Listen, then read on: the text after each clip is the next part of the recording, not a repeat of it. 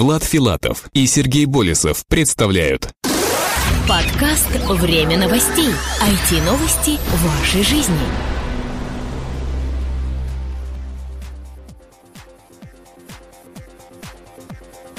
Здравствуйте, вы слушаете 79-й выпуск нашего новостного подкаста. У микрофона, как всегда, его ведущий Влад Филатов и Сергей Болесов. К сегодняшнему выпуску мы подготовили небольшой сюрприз для вас. Точнее, даже не сюрприз, а полноценное изменение в рамках нашей аудиопрограммы. Теперь мы не будем больше рассказывать вам о всех тех самых новинках из мира IT, а именно девайсах и других типах железяк. А расскажем полноценно о том, что же творится в сети интернет. Будем рассказывать именно сетевые новости. Конечно, многие из вас сейчас выключат подкаст, но я поясню. Э, Все же наша передача долгое время существовала этакой идеологией для гиков, которые могли легко и непринужденно на слух воспринимать любые технические какие-то подробности. А вот а простой обыватель, к сожалению, был лишен этой возможности к восприятию. Да и если подумать, то и ресурс недели, и наши поездки на конференции требуют именно немножечко пересмотрения нашего действия в сторону именно новостей о сети интернет и Рунете в частности. Ну и, конечно же, стоит отдельно отметить, что если вы очень-очень нас попросите, вот будете прямо просить в прямом смысле этого слова, то появится какая-то аналогия подкаста «Время новостей», где мы будем рассказывать о девайсах, но вы должны очень-очень сильно попросить. Или, возможно, мы введем какую-то отдельную рубрику в этот подкаст.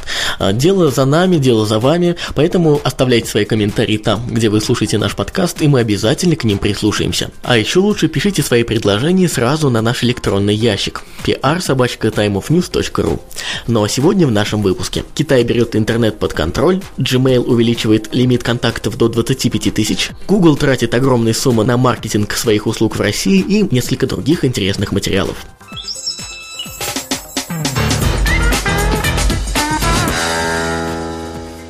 Китайское правительство берет интернет под контроль. Правительство Китая открывает новую структуру – Департамент по контролю за киберпространством. Как пишет газета РУ со ссылкой на China Daily, ведомство, получившее название State Internet Information Office, займется координацией и проверкой контента сети и веб-сайтов.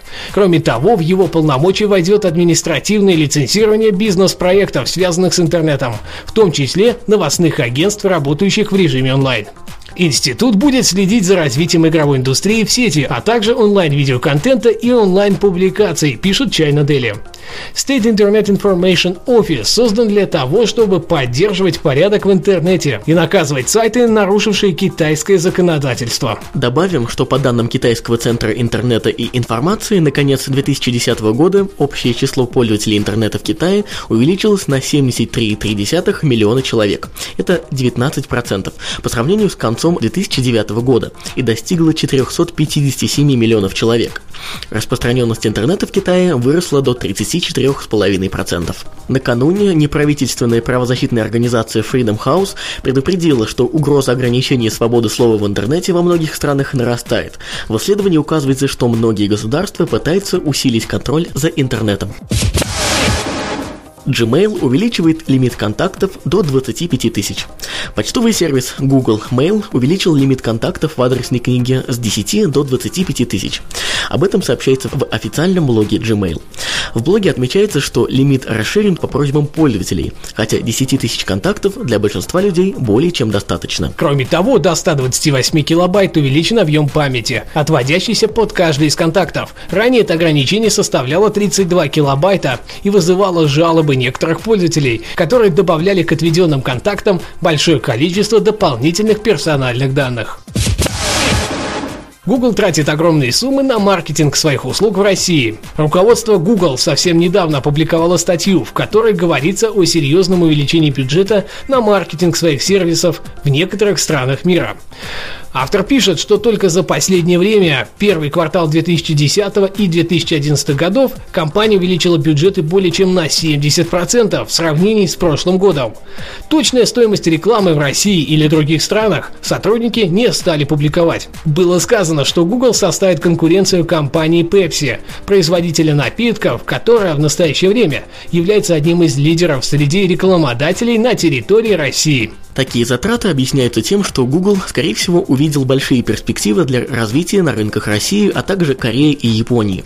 Возможно, что на этих рынках увеличенные затраты объясняются наличием отечественных лидеров поиска. Так в России это поисковая система Яндекс, Yahoo Япония в Японии и Сезнам в Чехии. И даже на традиционном рынке США поиску от Google угрожает серьезный конкурент – поисковая система от корпорации Microsoft под названием Bing. Несмотря на подобные заявления, рекламы от Google не так много в России. Так на телевидении запускаются рекламные ролики браузера Google Chrome, и только несколько месяцев назад компания запускала рекламу своего основного сервиса – поиска по сайтам.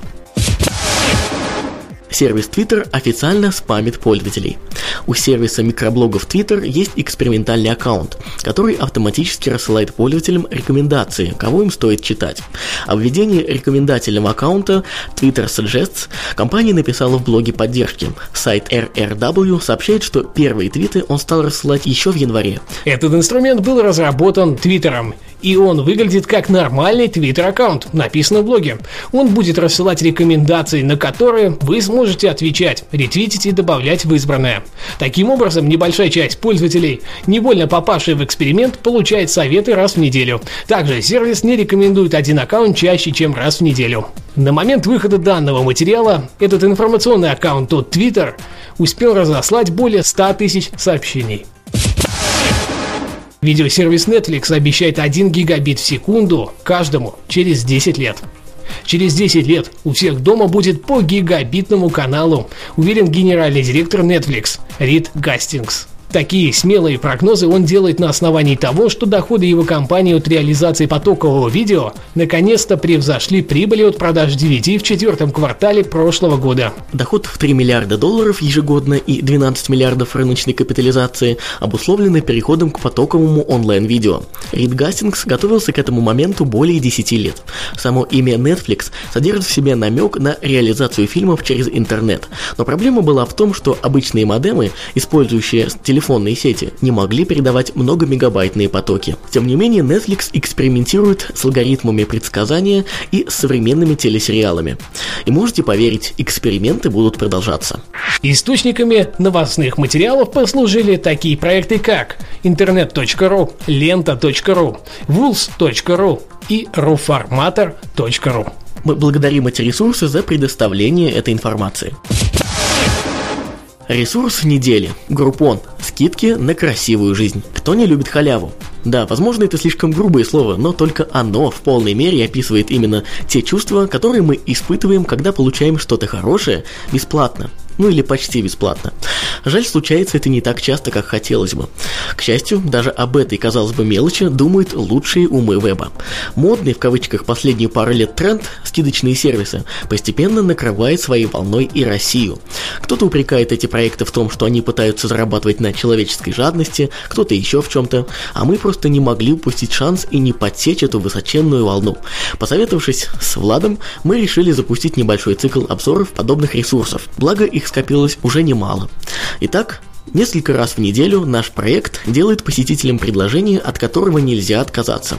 Любой желающий сможет сходить в кафе, в кино, записаться на фитнес или танцы, попробовать скалолазание или покататься на картинге со скидкой от 50 до 90%.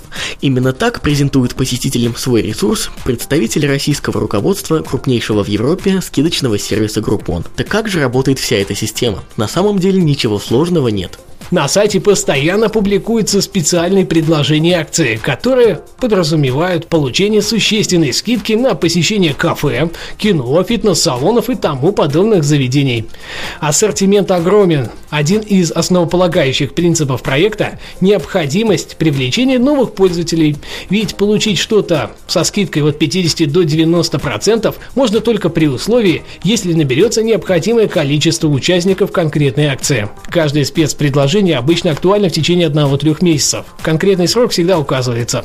Зарегистрированный пользователь, согласившийся на это предложение и оплативший его стоимость, то есть это 10-50% от обычной, может в любой день и любое ему удобное время время посетить предлагаемое заведение. Воспользоваться купленным купоном можно только единожды, распечатав его и предъявив в соответствующем месте кафе, ресторане и так далее. Кроме того, купоны можно приобретать в подарок и дарить собственные. Некоторые интернет-эксперты не разделяют всеобщей эйфории по поводу купонных проектов. Однако лично для нас достаточно того, что они пользуются определенным интересом у публики и постоянно расширяют географию своей деятельности. Нам хотелось бы только одного усиление темпов расширения этой самой географии деятельности, поскольку сейчас они доступны лишь жителям крупных городов. Не забывайте оставлять свои комментарии прямо под выпуском этого подкаста, там, где вы его слушаете. И кроме того, мы всегда будем рады новым оценкам в iTunes. Данный выпуск, как и каждую неделю, подготовили мы, Влад Филатов и Сергей Болесов. До следующей недели. Пока вам пока и отличного настроения. Оставайтесь с нами. Подкаст «Время новостей». IT-новости вашей жизни.